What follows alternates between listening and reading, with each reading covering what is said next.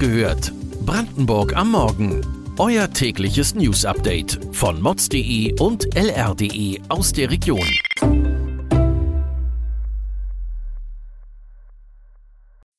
Guten Morgen Brandenburg. Es ist Dienstag, der 17. Januar und ihr hört wach gehört, Brandenburg am Morgen von Mods und LR. Es gibt Neuigkeiten im Prozess um den Mord in Rüdersdorf.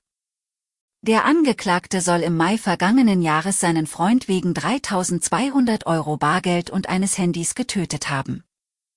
Unser Gerichtsreporter findet das Motiv jedoch nicht allzu überzeugend. Außerdem könne einer der Zeugen ein viel deutlicheres Motiv gehabt haben. Zeuge Lukas S. soll beim Opfer Schulden gehabt und zu ihm in einem Abhängigkeitsverhältnis gestanden haben. Unmittelbar vor der Tat am Abend des 11. Mai 2022 war er in der Nähe des Tatorts und im persönlichen Kontakt mit dem Ermordeten. Außerdem war es jener Zeuge, der zwei Tage später sehr genau wusste, wo nach dem Vermissten zu suchen sei. Wiederum gibt es für die Ermittler Hinweise, zum Beispiel Handydaten, die gegen seine Täterschaft sprechen. Und es gibt viele Indizien zu Lasten des Angeklagten. Der Beschuldigte soll aus nächster Nähe Schüsse auf das Opfer abgefeuert haben. Doch in seiner Erzählung sei es ein Rocker mit Gesichtstätowierung gewesen. Der Angeklagte hatte aber eingeräumt, die Leiche aus dem Auto und in den Wald geschleppt zu haben. Vielleicht waren mehrere an der Tat beteiligt? Auf mods.de lest ihr heute, weshalb der Zeuge Lukas es noch verdächtigt wirkt. Aktuell steht die Rohlsicherung für PCK Schwed im Fokus. Seit Januar ist die Raffinerie in der Uckermark nur zu etwas mehr als 50 Prozent ausgelastet. Auf lange Sicht soll sich der Standort hin zur Produktion von grünem Wasserstoff transformieren. Doch um Investoren, die das bewerkstelligen sollen, ist es ruhig geworden. Der Biokraftstoffproduzent Verbio hat jetzt noch einmal sein Interesse bekräftigt.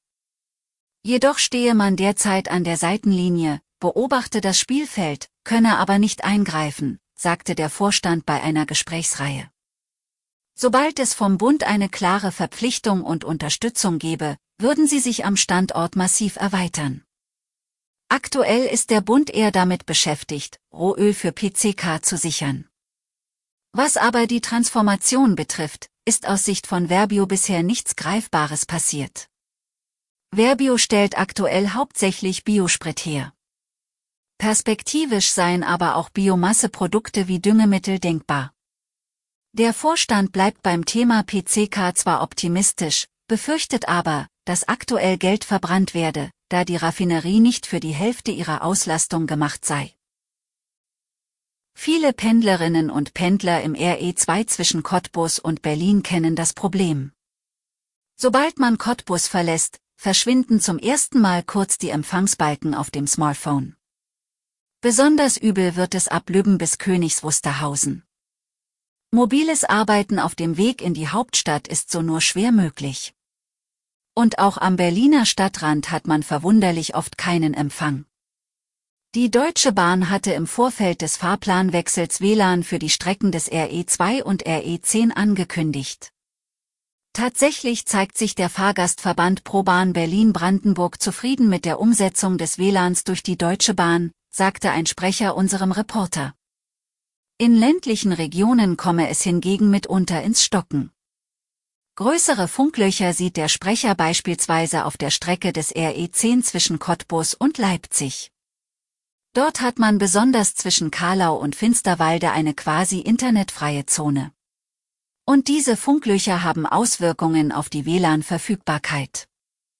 Die Bahn könne nur da WLAN zur Verfügung stellen, wo es auch ein ausreichendes Mobilfunknetz gebe.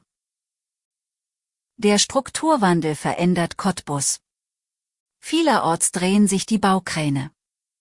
Die Brandenburgische Technische Universität, BTU, in Cottbus gehört zu den Hotspots im Lausitzer Strukturwandel.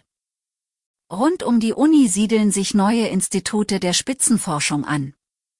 Der Zentralcampus aber ist nicht der einzige Standort der Technischen Universität in Cottbus. Seit langem nutzt die Alma Mater auch den kleineren Campus im Stadtteil Cottbus-Sachsendorf. Pläne der Leitung lassen jetzt erahnen, dass sich die Universität in Sachsendorf zielgerichtet auch auf die geplante Neugründung einer medizinischen Fakultät im Jahr 2024 vorbereitet. Neu einziehen soll nämlich der Wachstumsbereich Medizintechnologie, bei dem es grob beschrieben um das Zusammenwirken von Mensch und Technik geht. Doch besonders an dem Areal Sachsendorf-Cottbus ist auch, dass sich dort ein Areal befindet, das architektonisch aus dem Rahmen fällt. Während ringsum Plattenbauten das Stadtbild dominieren, reihen sich stark sanierungsbedürftige Gebäude aneinander. Denn dort errichtete die deutsche Wehrmacht ab 1935 eine Kaserne. Nach dem Zweiten Weltkrieg behielt die Sachsendorf-Kaserne ihre militärische Funktion. Was damit geschehen soll, lest ihr heute auf lr.de. Weitere Hintergründe zu den heutigen Nachrichten findet ihr heute auf unseren Portalen. Feedback könnt ihr an wachgehört.mods.de senden. Morgen, am Mittwoch, gibt es die nächste Folge. Kommt gut in den Tag.